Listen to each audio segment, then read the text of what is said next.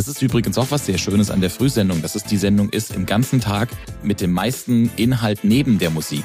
Das ist ein Unterschied, ob du den Tag über nebenher im Büros Radio so dudeln lässt oder ob du morgens eben bewusst mal 20 Minuten zuhörst, um mitzukriegen, was passiert. Unterhaltung auf jeden Fall. Unterhaltung ist auf jeden Fall noch wichtig, aber nicht mehr so gezwungen. Also nicht mehr so künstlich, sondern authentisch. Das ist das, worauf es ankommt.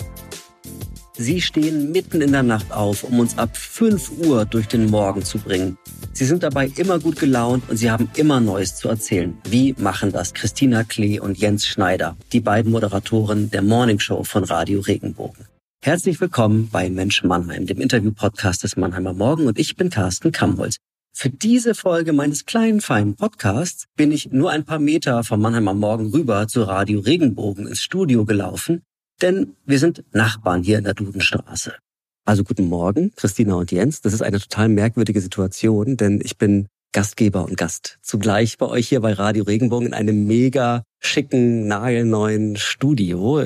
Ich würde gerne am Anfang mehr von eurer Intention eigentlich erfahren, warum ihr eigentlich beim Radio gelandet seid. Ähm, warum Radio? Äh, für mich hat sich diese Frage nie gestellt tatsächlich. Ich bin jetzt nicht so die klassische Frau gewesen, die gewusst hat, äh, okay, ich möchte unbedingt das und das werden äh, und habe darauf hingearbeitet. Das war eher Zufall tatsächlich. Das Schicksal hat mich gefunden, besser gesagt.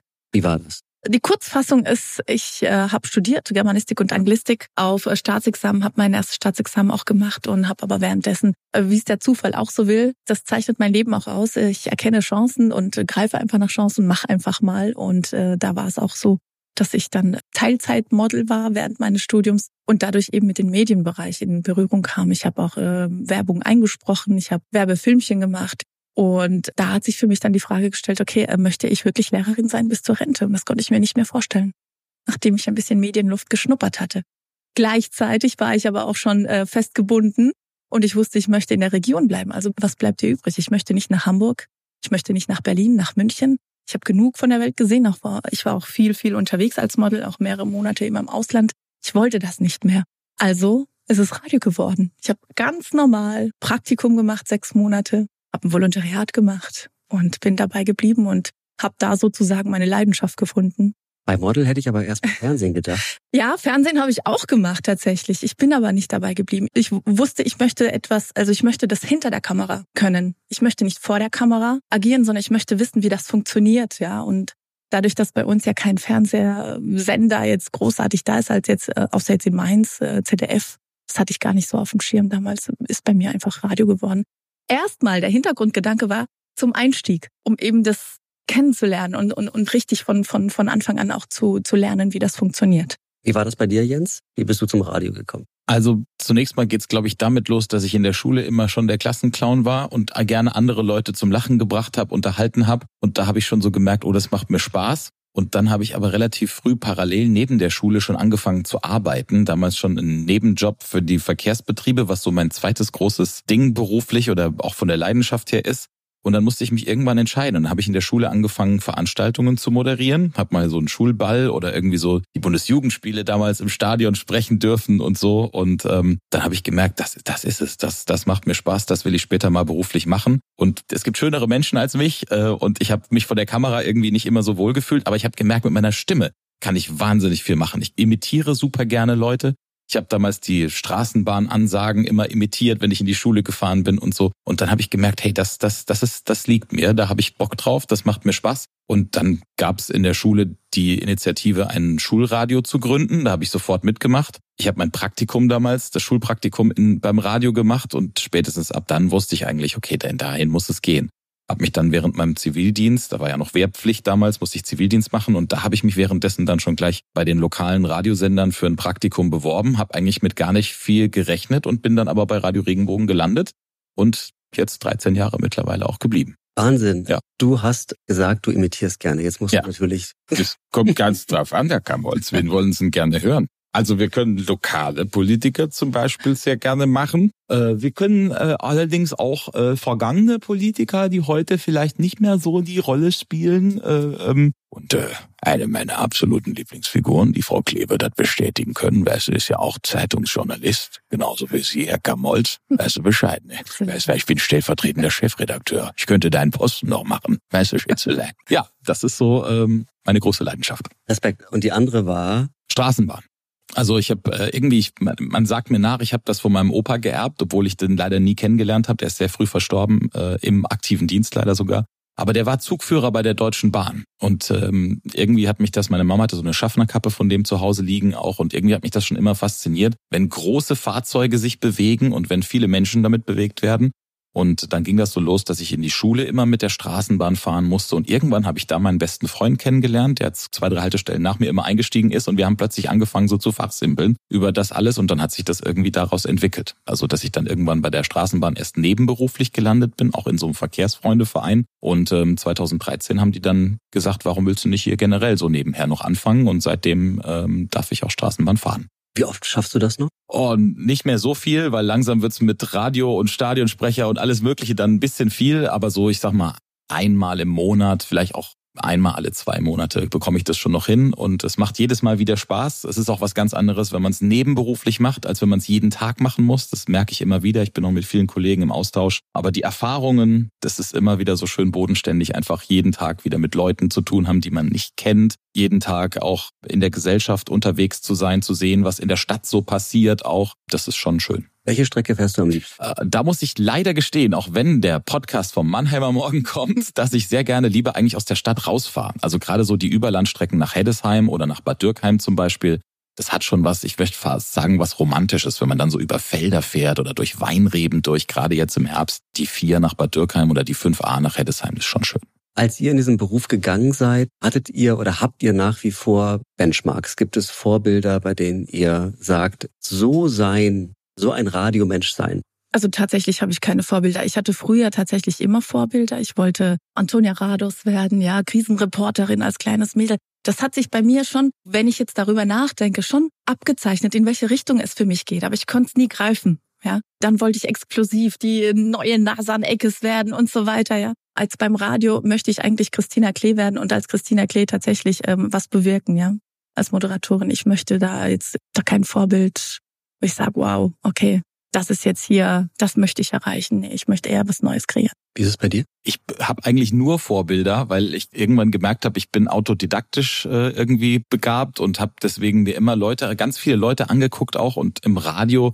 Also da gibt's viele Menschen. Es gibt Übersee zum Beispiel Howard Stern oder Jojo Kincaid. Das sind amerikanische Moderatoren, die relativ groß und bekannt sind. Von denen gucke ich mir immer irgendwelche YouTube-Videos an, wie die so im Radiostudio gearbeitet haben.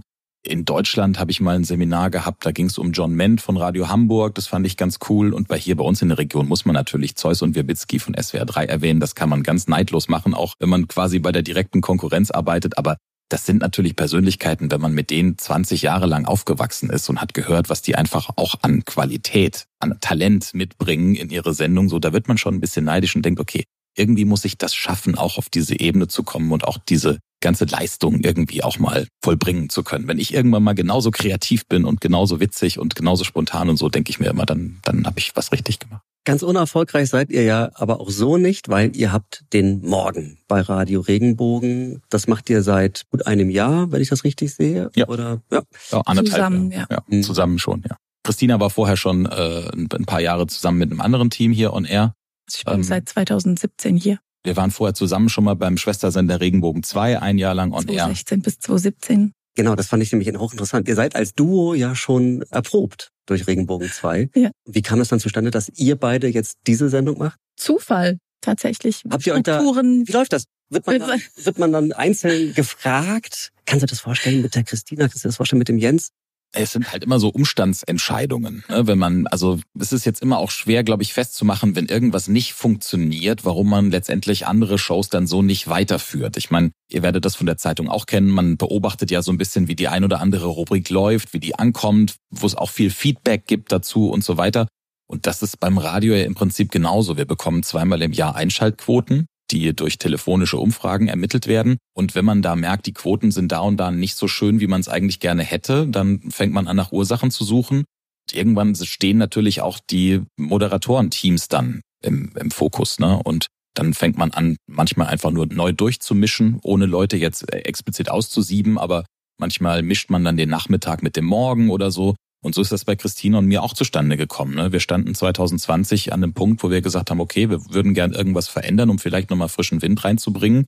Und dann war die Frage natürlich als erstes, wen haben wir denn an Bord, der da in Frage käme? Und wie passt die Kombi? Und genau. ich glaube, bei uns beiden passt einfach die Kombi, weil wir jeder so unterschiedlich wie wir auch sind, in unseren unterschiedlichen Lebenslagen und Hintergründen einfach uns auch ergänzen können und auch vielleicht auch für ein bisschen mehr Pep und Beef auch on air bringen können. Für unsere digitalen Reichweiten bei Mannheimer Morgen ist der Morgen ganz klar die wichtigste Phase, wenn wir einen erfolgreichen Tag haben wollen. Das ist wahrscheinlich beim Radio nicht anders, oder? Ist das die wichtigste Sendung?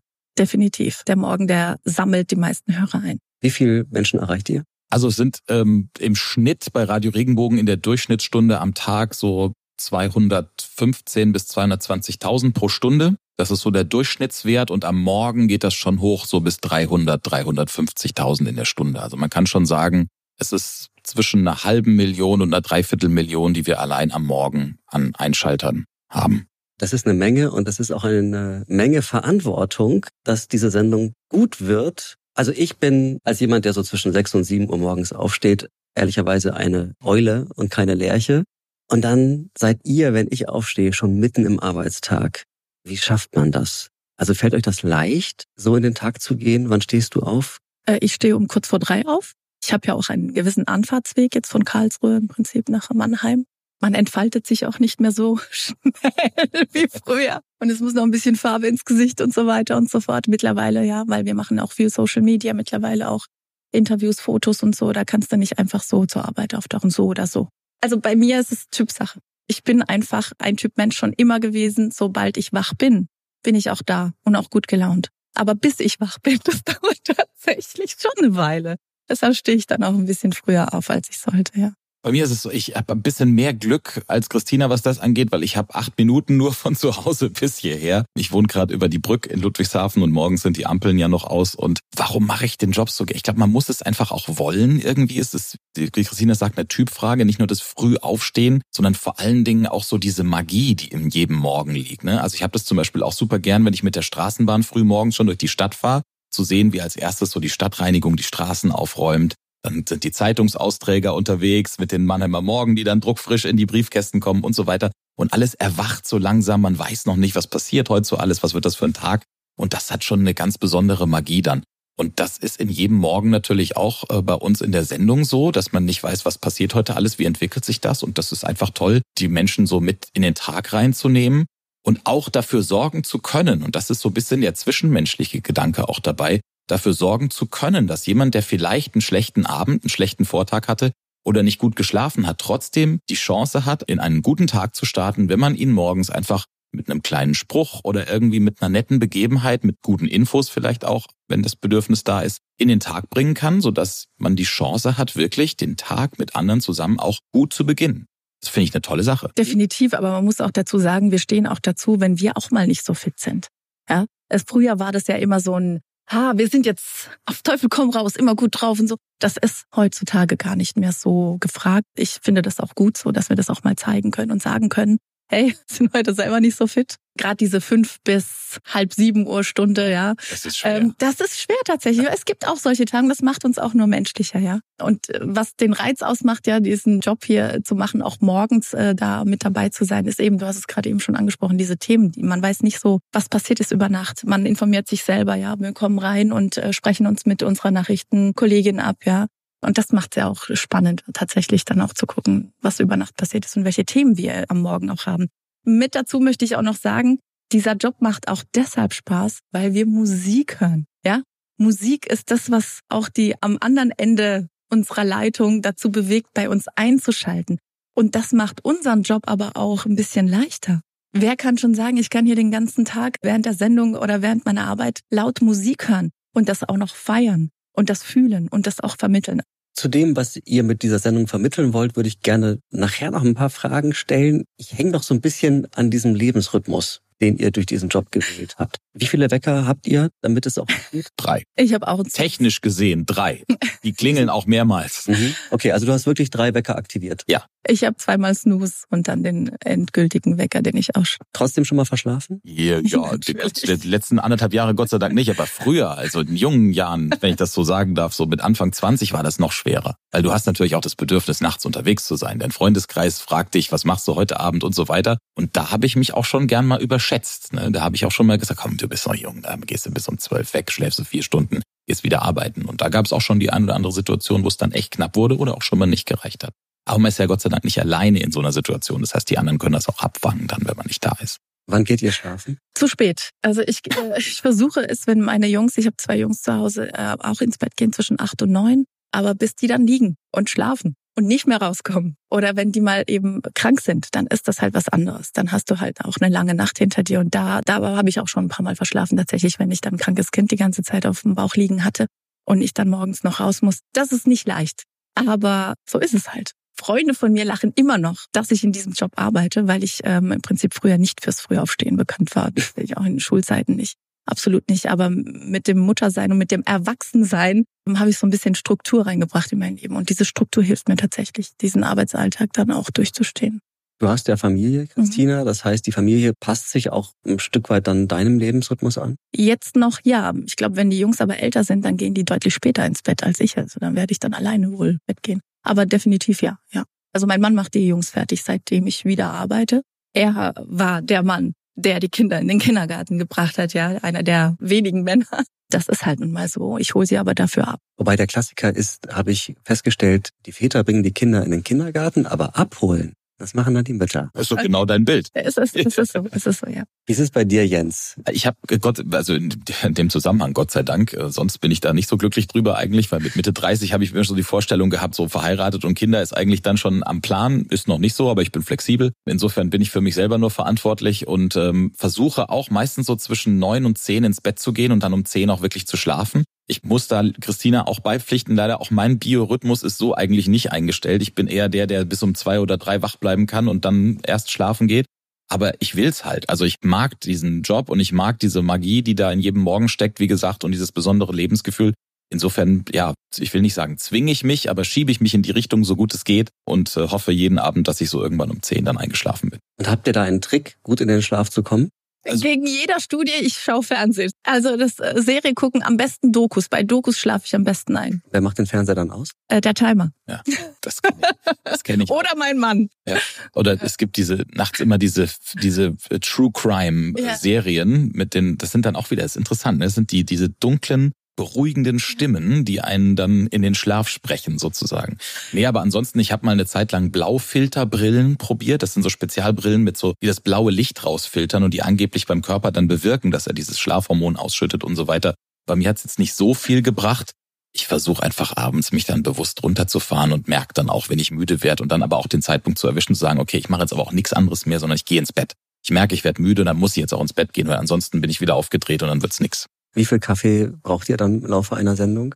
Fang, du, fang du mal an, weil du, du bist da. Also ich habe eine ganz normale Thermoskanne, so, so ein Pott, ne, wie man so hat. hat. Was, wie viel passt denn da rein? 400 Milliliter oder so? Ja. Es ist halb Kaffee, halb Milch bei mir. Es ist ganz mild. Aber das reicht mir dann auch für den ganzen Tag. Ich habe durch meinen Nebenjob bei der Straßenbahn mir irgendwann angewöhnt, Kaffee auf Pump zu trinken, möchte ich fast sagen. Also einfach äh, immer rein damit, weil das war irgendwie so gang und gäbe, dass man an jeder Endstation mal ein Käffchen trinkt. Ich habe dann irgendwann gemerkt oder mir gedacht, dass das gar nicht so gesund ist und habe mich dran gewöhnt, Kaffee nur noch nach Genuss zu trinken. Also wenn ich wirklich Lust drauf habe. Ich prügel mich morgens nicht wach, weil ich auch irgendwie das Gefühl habe, dass das nichts Gutes ist für den Körper. So wenn ich Lust drauf habe, trinke ich mal einen. Ansonsten kann es aber auch passieren, so wie heute Morgen, dass ich während der Sendung gar keinen trinke. Mhm. Aber auch das geht irgendwie. Ihr habt es ja schon vorhin so ein bisschen angedeutet, worum es euch bei der Sendung geht. Vier Stunden dauert diese Show. Ich fände mal spannend zu erfahren, wie taktet ihr? Also was erzählt ihr zwischen fünf und sechs? Was ist da wichtig und was ist da eigentlich zwischen acht und neun wichtiger? Also verändert ihr da auch die Inhalte? Wie geht ihr da vor? Und ja, was ist eigentlich eure Botschaft? Also in erster Linie ist die 5 Uhr Stunde dazu da, die Frühschichtler und die Spät- oder Nachtschichtler dann abzuholen, was passiert ist in der Nacht. Wir gucken auf den Tag das ist so das Wichtigste. Ja. Also was heute wichtig wird, das sind so die Themen, die wir dann auch Sport, ne? wenn, wenn was abends war, ein, ein Fußballspiel oder Eishockey oder so, die Ergebnisse oder sich nur mal drüber unterhalten, was da genau Spannendes passiert ist. Das ist so die fünf bis sechs Uhr Stunde. Also grundsätzlich sollte es ja immer eine gute Mischung sein aus ja. Information, Musik und Unterhaltung. So und aber sag mal so, wie Christina gerade sagt, so zwischen fünf und sieben ungefähr, vielleicht halb acht noch, so ist der Informationsanteil deutlich höher. Das ist übrigens auch was sehr Schönes an der Frühsendung, dass es die Sendung ist im ganzen Tag mit dem meisten Inhalt neben der Musik, weil eben die Leute statistisch gesehen viel kürzer Radio hören als über den Tag hinweg. Ne? Es ist ein Unterschied, ob du den Tag über nebenher im Büros Radio so dudeln lässt oder ob du morgens eben bewusst mal 20 Minuten zuhörst, um mitzukriegen, was passiert. Und das ist uns natürlich auch als Macher bewusst. Deswegen ist morgens die Dichte an Wortplätzen oder die Dichte an Informationsgehalt und so weiter auch höher als tagsüber. Du kannst mehr machen, du kannst dich mehr einbringen in die Sendung, mehr entfalten, da passiert mehr. Und das ist zwischen fünf und halb acht, genau, viel Info auf einem Fleck und dann ab halb acht dünnt so langsam aus. Also zum Beispiel zwischen acht und neun spielen wir deutlich mehr Musik, da ist im Schnitt so ein bis zwei Titel die halbe Stunde mehr sogar drin, weil es dann so Richtung Arbeit geht und dann ist auch nicht mehr angebracht, so viel zu reden, weil es kann sich eh keiner mehr darauf konzentrieren. Dann. Früher hat man beim Privatradio so ganz viele Sendungen mitbekommen, bei denen immer gelacht wurde. Hauptsache, man hat ganz, ganz viel gelacht und allerbeste Laune aus dem Studio irgendwie verbreitet. Ist das so, dass es gar nicht mehr so wichtig ist, dass es immer gute Laune sein muss? Unterhaltung auf jeden Fall. Unterhaltung ist auf jeden Fall noch wichtig, aber nicht mehr so, wie soll ich sagen, so gezwungen. Ja, also nicht mehr so künstlich, sondern authentisch. Das ist das, worauf es ankommt. Wir sind wieder bei den ähm, Konkurrenten, bei den, ja. bei den Idolen, sage ich jetzt mal. Das ist nicht mehr so gefragt, ja, dass man da diese gemachten Stücke dann aufspielt. Also nicht mehr so in der Fluktuation, so sage ich jetzt mal, nicht mehr so oft. Ne? Wenn sich was ergibt thematisch, dann machen wir das schon, da produzieren wir dann auch was. Aber ansonsten ähm, Situationskomödie. Also ich glaube, man muss zwei Sachen da einfach beachten dabei. Erstens ist es so, dass Radio früher, wenn du früher sprichst, gehe ich mal davon aus, wir erinnern uns so an die 90er, 2000er Jahre vielleicht. Da war es halt so, dass Radio deutlich weniger Konkurrenz hatte auch. Also da gab es noch keine Smartphones, da gab es noch kein Facebook, kein Instagram und so weiter, was heute eben sehr viel vom Unterhaltungssektor auch abnimmt in der gesamten Medienwelt, was so das Konsumieren angeht. Ähm, insofern ist der Bedarf einfach an unterhaltsamen Inhalten auch gar nicht mehr so groß, wie er früher mal war. Also fürs Radio jetzt, weil es eben noch andere Medien gibt, mit denen die Leute das konsumieren. Und zum anderen ist es so, dass sich auch, glaube ich, da die Gesellschaft irgendwie ein bisschen entwöhnt hat davon. Ne? Also man hat ja immer versucht, möglichst effizient die Leute zu erreichen, möglichst stark im Gedächtnis zu bleiben als Radiosender. Und da hat man eben reingeballert ins Ohr, wie es nur ging. Und noch ein Witz und noch ein Spruch und nochmal Radio Regenbogen und alles. Und ich glaube, dass irgendwann die Leute dem halt einfach auch überdrüssig werden und dann sagen so, jetzt, boah, jetzt wird's unangenehm. Und dann steuert man natürlich da auch wieder gegen, wenn man merkt, oh scheiße, das kommt, oh, Entschuldigung, oh, pardon, das kommt gar nicht so gut an. Äh, da nehme ich lieber mal wieder ein bisschen Druck raus, sonst rennen mir die Leute weg. Aber es ist ja nicht unanstrengend, da seinen eigenen Weg zu finden gleichzeitig authentisch zu sein und trotzdem auf Reichweite gehen mhm. zu können. Mhm. Ja, ihr seid nicht der Deutschlandfunk, aber ihr wollt auch nicht Dudelfunk sein. So, das heißt, seht ihr auch einen Bildungsauftrag bei euch oder was ist der Auftrag? Informieren und unterhalten. Bildungsauftrag in dem Sinne würde ich jetzt mal behaupten, haben wir jetzt nicht. Das Problem, vor dem wir immer so ein bisschen stehen, ist natürlich, dass wir keinen Rückkanal haben. Wir kriegen kein direktes Feedback von den Leuten. Und dann ist natürlich immer schwer rauszufinden, was, was will der Hörer eigentlich alles so. Und da gibt's natürlich Umfragen, die uns helfen. Wir führen auch eigene Marktforschung ja. durch, um das so ein bisschen zu monitoren. Was passiert gerade so in unserer Hörerschaft?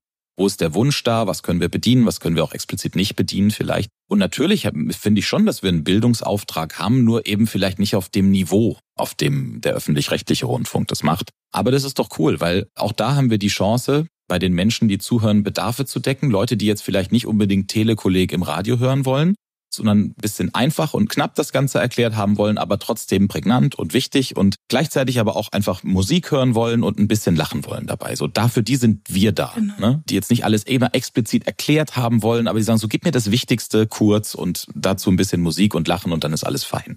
Also man versucht da so ein bisschen sein Klientel, seine Zielgruppe zu finden und ich behaupte, es gelingt uns ganz gut.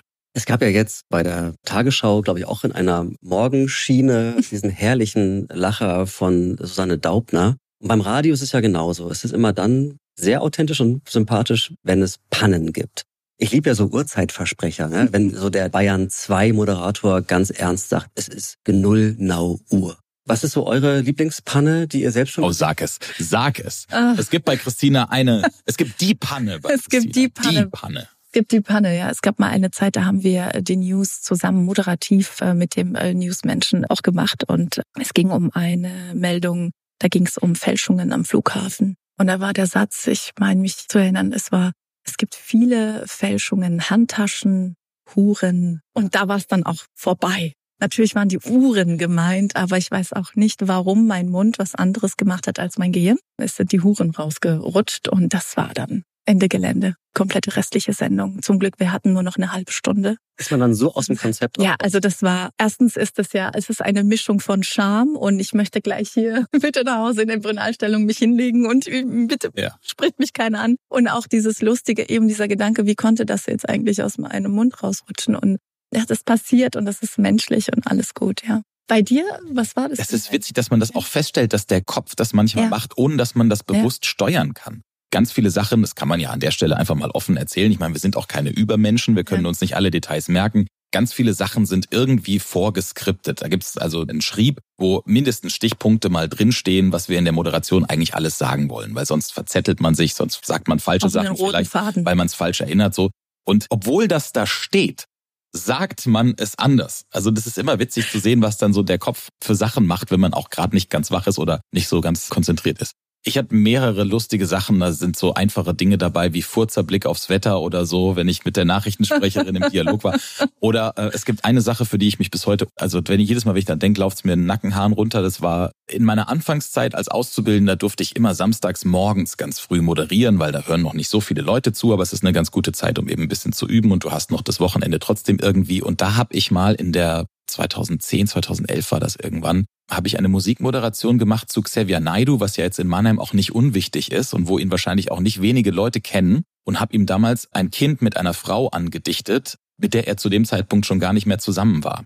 Der Grund war simpel, nämlich weil ein Google-Artikel, News-Artikel hochgerutscht ist im Ranking, weil er anscheinend irgendwie öfter geklickt wurde in den letzten Tagen, warum auch immer, der aber schon sechs Jahre alt war. Und das habe ich als kleiner Auszubildender nicht gesehen in der Schnelle der Handlung und habe gedacht, ach komm, das ist ja interessant, das wusste ich auch noch nicht. Und so habe mich da eingelesen, habe auch so ein bisschen noch nachgeguckt und so weiter und habe dann eigentlich nur in 20 Sekunden gesagt, ja, würde jetzt ja auch gerne Papa werden und so weiter mit seiner Frau so und so. Und dann habe ich hinterher gelesen, dass er schon seit zwei Jahren mit der Frau gar nicht mehr zusammen war.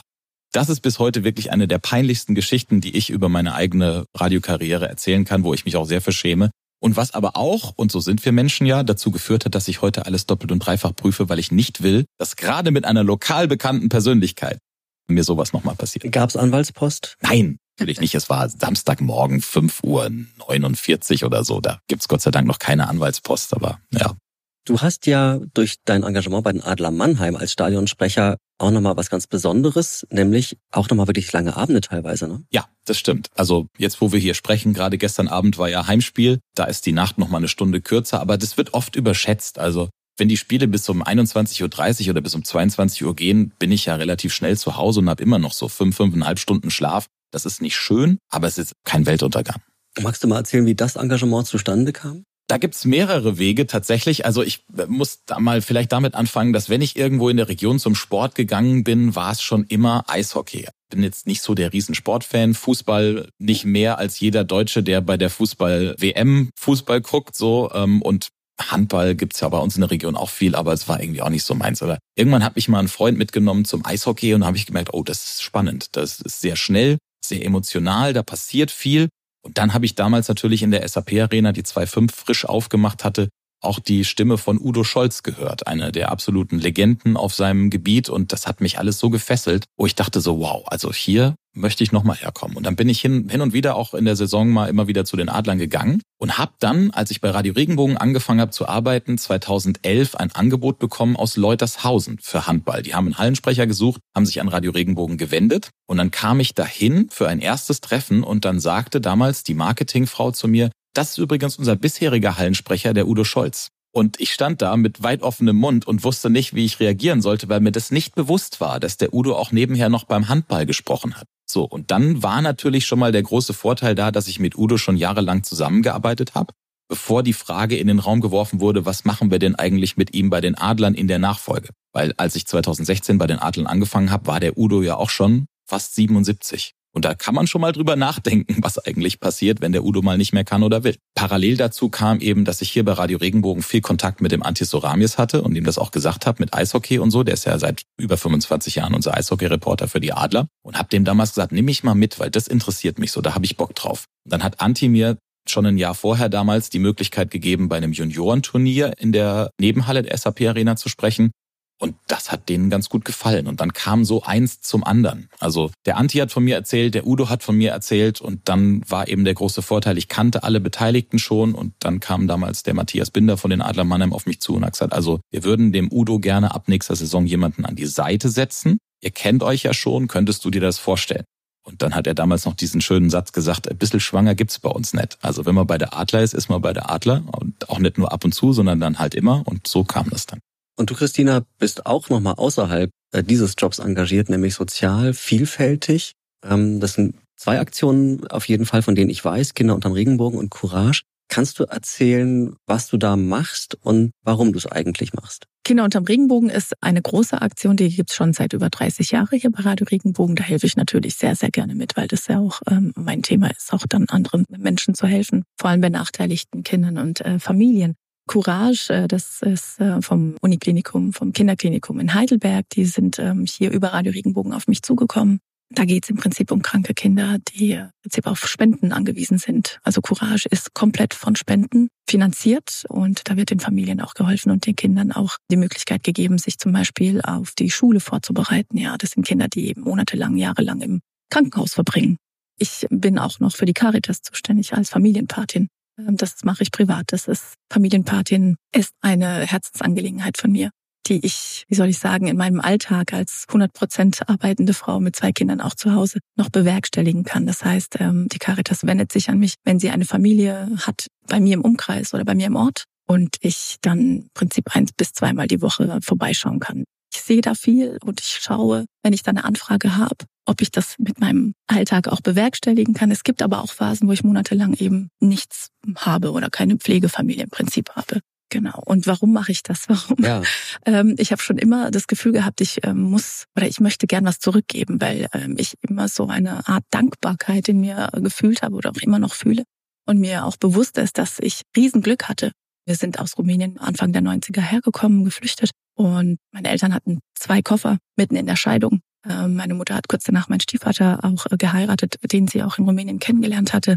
Für uns Kinder war das auch nicht einfach. Ich kenne es, Sachen von Secondhand zu tragen, Rotkreuzkleidung zu tragen. Ich kenne es, kein Geld zu haben. Ich kenne es, dass wir ähm, mit nur noch zwei Eiern im Kühlschrank irgendwie die Woche überleben müssen.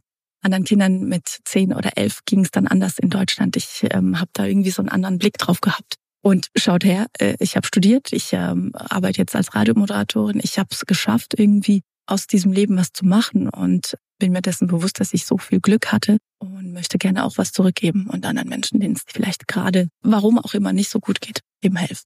War es Glück oder waren da auch Menschen, die an dich geglaubt haben? Ich würde mal sagen, es ist ähm, Glück. Es sind Menschen, die an mich geglaubt haben, meine Eltern, auch wenn es oft streng zu Hause zuging. Aber mittlerweile als Erwachsene verstehe ich, warum sie streng waren, warum sie dahinter waren, dass wir Deutsch lernen warum sie dahinter waren, dass wir eine gute Schulbildung haben.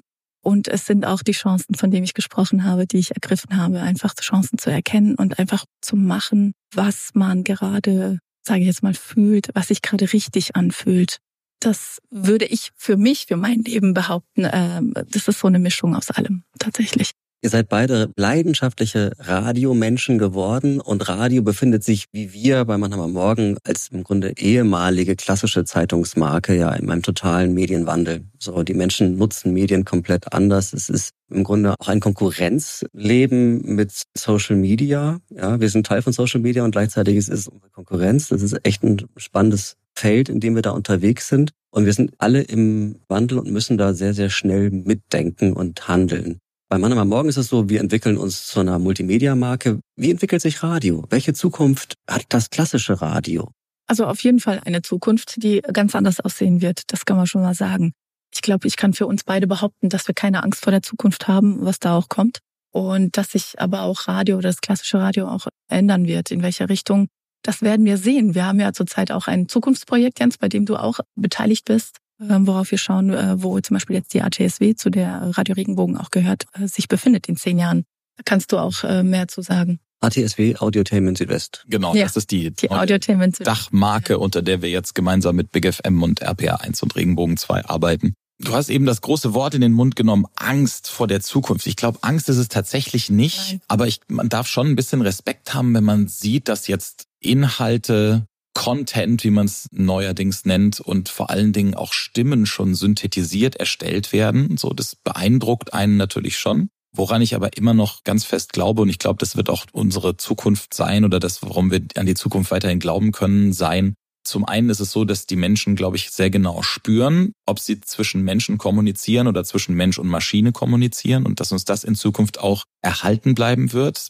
Wie Christina schon gesagt hat, wir haben gerade eine Projektgruppe, die sich sehr intensiv mit der Zukunft auseinandersetzt und da sagen uns diese Zukunftsforscher, die daran beteiligt sind, dass auch diese technologische Bewegung hin zu KI, hin zu synthetisch erstellten irgendwas eine Gegenbewegung auslösen wird von Leuten, die sagen, ich will das nicht mehr, das wird mir zu viel, ich brauche wieder Menschen irgendwo, dass auch die Gesellschaft irgendwo eine Renaissance erleben wird als Begegnungsstätten in jeglicher Form, sei es in Vereinen oder auf irgendwelchen Festen, dass die Leute sagen, das ist nach wie vor das, was mein Leben eigentlich lebenswert macht und eben nicht in meiner Blase mit meinem Computer zu leben. Das ist das eine. Auf der anderen Seite hat uns das Leben ja auch gelehrt, Christina, dass wir immer irgendwie, dass es immer irgendwie weitergeht, ne? dass wir immer irgendwie einen Weg finden. Definitiv. Wir sind wieder beim Thema. Das, was du sagst, Ja. ist ja auch der, beim, beim Thema Authentizität, ja. Das wird wieder kommen und das wird immer Bestand haben. Und ich glaube, da ist auch die große Chance ähm, für uns als Radio oder Radiomarke dann auch bestehen zu bleiben. Also ähm, so lange kann das die Maschine nicht machen. Ich sehe das als Chance tatsächlich, den Content auch weiterzuentwickeln. Den Content haben wir dann vielleicht durch die Maschine schneller da, ja. Viel mehr Informationen und dadurch aber auch die Chance, aus diesen Informationen noch mehr um die Ecke zu denken und äh, was Eigenes draus zu machen um das jetzt ganz klein und verständlich zu formulieren. Seid ihr in zehn Jahren noch beim Radio? Ja, ich denke schon. Vielleicht nicht in der gleichen Funktion, aber auf jeden Fall. Definiere Radio, Carsten. Also so wie wir es jetzt kennen Ja. oder ich glaube schon, dass es das irgendwie noch geben wird, dass Menschen miteinander sprechen und auch über Dinge sprechen, die sie bewegen. Das Einzige, wo ich mir nicht so ganz sicher bin, ist die Frage, wie es verbreitet wird und wie es aufgebaut ist. Also Audio in Echtzeit. Ja, Mhm. ja, glaube ich schon. Ich habe ein kleines Schlussformat immer bei Mensch Mannheim. Das geht folgendermaßen. Ich fange einen Satz an und ihr beendet den. Bitte jeweils. Also Nummer eins. Die beste Stimme, die ich kenne, hat Wolfgang Kühne. Wolfgang Kühne ist der Synchronsprecher von Mufasa in König der Löwen, ist leider mittlerweile auch schon gestorben und ist von allen Stimmen, die ich in meinem Leben bis jetzt gehört habe, die beeindruckendste, was variable Stimmführung angeht, was hörbare Emotionen angeht und einfach, das ist Wahnsinn, wie dieser Mensch zu Lebzeiten, was der einfach alles mit seiner Stimme machen konnte. Ich musste jetzt auch gerade an einen Synchronsprecher denken. Deshalb habe ich gerade gestutzt, weil du kennst mich. Ich habe es nicht mit Namen. Der ist doch jetzt letztens gestorben jetzt, ne? Von Schwarzenegger, von äh, ah, sag mal, von Bruce Willis, Sylvester Stallone, der gleiche Synchron. Norbert Langer war Bruce Willis, Norbert Langer, ich recherchiere mal. Recherchier's mal, ja. Also die, diese Stimme ist auf jeden Fall ähm, sehr eindrücklich, aber es ist deshalb bei mir in meinem Kopf, weil ich großer Film- und ähm, Serienfan bin, schon immer aber gewesen. Synchron, Deshalb. ähm, Synchronjobs macht ihr noch nicht. Sprecher, aber synchron nicht, nein. So, während Jens recherchiert. Also hier ist es. Ach ja, Manfred Lehmann natürlich. Aber Manfred Manfred- Lehmann lebt Manfred noch. Der Lehmann. ist nicht gestorben. Doch, der ist gestorben. Dann ist es nicht. Wikipedia noch nicht up to date. Ja. Ey, jetzt will ich nicht jemanden noch hier. Oh mein Gott. Ja, ich guck gerade. Wir, wir, wir, wir gucken mal. Thomas Danneberg meinst du? Der Danneberg. Ah, okay. Jetzt haben wir es fürs Protokoll. Jetzt müssten wir eigentlich, wenn wir gute Radioleute Ja, wären, müssten wir er. Beispiele einspielen. Haben wir jetzt leider nicht da gerade. Mist. Dann mache ich mal weiter mit Nummer Okay. zwei. Der beeindruckendste Radiomoment aller Zeiten war Also für uns, ja, für In dich unserer Laufbahn, oder? Ja, aber auch als, als. Hörerin. Also ich könnte keinen speziellen benennen, weil er immer wieder passiert. Ich finde immer wieder beeindruckend, wenn man über etwas spricht und sei es nur was ganz Einfaches, so von wegen, wir haben ein Rätsel für euch und ihr müsst es lösen und dann guckt man nach rechts und die Telefonleitungen fangen an zu blinken. Das ist immer wieder so, weil, wie du jetzt selbst merkst, ne, wir sitzen in einer 15 Quadratmeter großen Kammer. Nach draußen sind Scheiben und Rollläden und man ist hier eigentlich sehr, sehr, sehr viel auch für sich, bis man merkt, hoppala, da ist ja doch noch jemand. Da hört jemand zu Und wenn man jetzt sagt, irgendwie, das verstehe ich überhaupt nicht, was die da wollen, da entweder ist es was Politisches oder irgendwas total Lapidares, wie ich brauche Hilfe gegen meine Rückenschmerzen oder so. Und dann guckt man, so schielt man nach rechts auf die Telefonanlage und man sieht, wie es so gelb anfängt zu blinken. Und dann merkt man, hoppala, ich bin nicht alleine. Was ich sage, hört jemand anders. Und das ist immer wieder, das ist immer wieder schön. Es gibt dann wieder so ein bisschen Gänsehaut, wenn man dann merkt, hoppala, da ich mache ja, ist ja doch, hat da doch was Schönes, was ich hier mache. Ja es hört jemand zu. Das finde ich immer wieder toll. Das ist so mein, mein persönlicher Radiomoment. Ich frage auch Christina ganz oft, das wird sie bestätigen können. Kommt was? Kommt was? Wenn wir was gesagt haben und sie sitzt Kommt an der Stelle, genau, blinkt, blinkt, weil sie dann immer gucken muss auf die Telefonanlage. Sie sehe ich vom, äh, vom einen Platz im Studio aus nicht und dann muss ich kommt was, kommt was. Und das ist immer so immer wieder schön, ja. Ich habe viel zu weit gedacht, tatsächlich vielleicht auch viel zu kompliziert, weil ich jetzt an wirklich äh, Momente äh, gedacht habe, was, was, aber es gibt so viel eben und deshalb konnte ich mich nicht entscheiden. Aber wenn du jetzt so im Kleinen bleibst, dann ist es für mich auch definitiv die Reaktion unserer Hörer, gerade wenn wir uns eben versprechen oder wenn wir Themen anreißen und wir uns einen Tag vorher, wenn wir es schon geplant haben, uns eigentlich sicher sind, ah, da kann unmöglich was kommen aber wir probieren es und dann explodieren die Telefonleitungen und ähm, die Leute beteiligen sich. Das ist definitiv auch für mich, ja. Immer wieder auch eine tolle Überraschung, was da so bei rumkommt. Weil man, man ist sich ja auch irgendwann mal mit der Zeit auch nicht mehr bewusst. Das ist am Anfang so, dieses, oh mein Gott, es hören so viele Menschen zu. Man vergisst das manchmal man vergisst das und dann wird es einem auch wieder bewusst. Oder auch halt eben auch, wenn wenn wenn halt äh, diese Falschfahrermeldungen kommen oder jemand sich bei uns meldet und sagt, hey Leute, es ist äh, mir gerade was passiert, da hat einer irgendwie mich angeleuchtet mit den Nebelscheinwerfern und es ist fast ein Unfall passiert oder so. Das haben wir auch ab und zu. Und dann kommen dann noch andere persönliche Geschichten bei rum. Das ist auch, was mich auch berührt dann.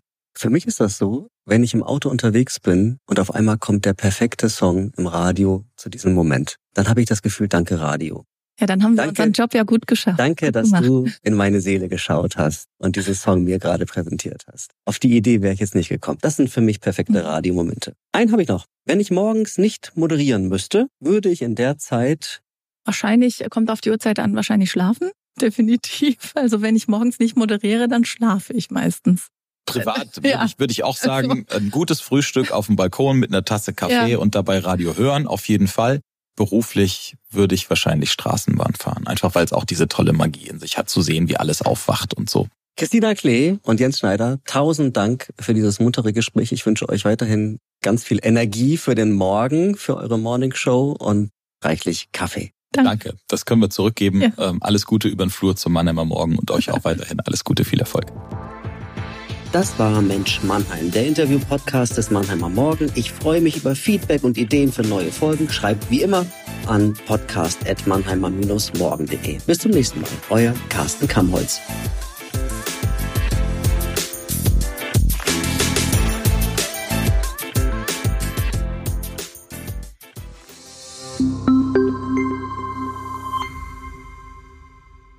Ein Podcast des Mannheimer Morgen.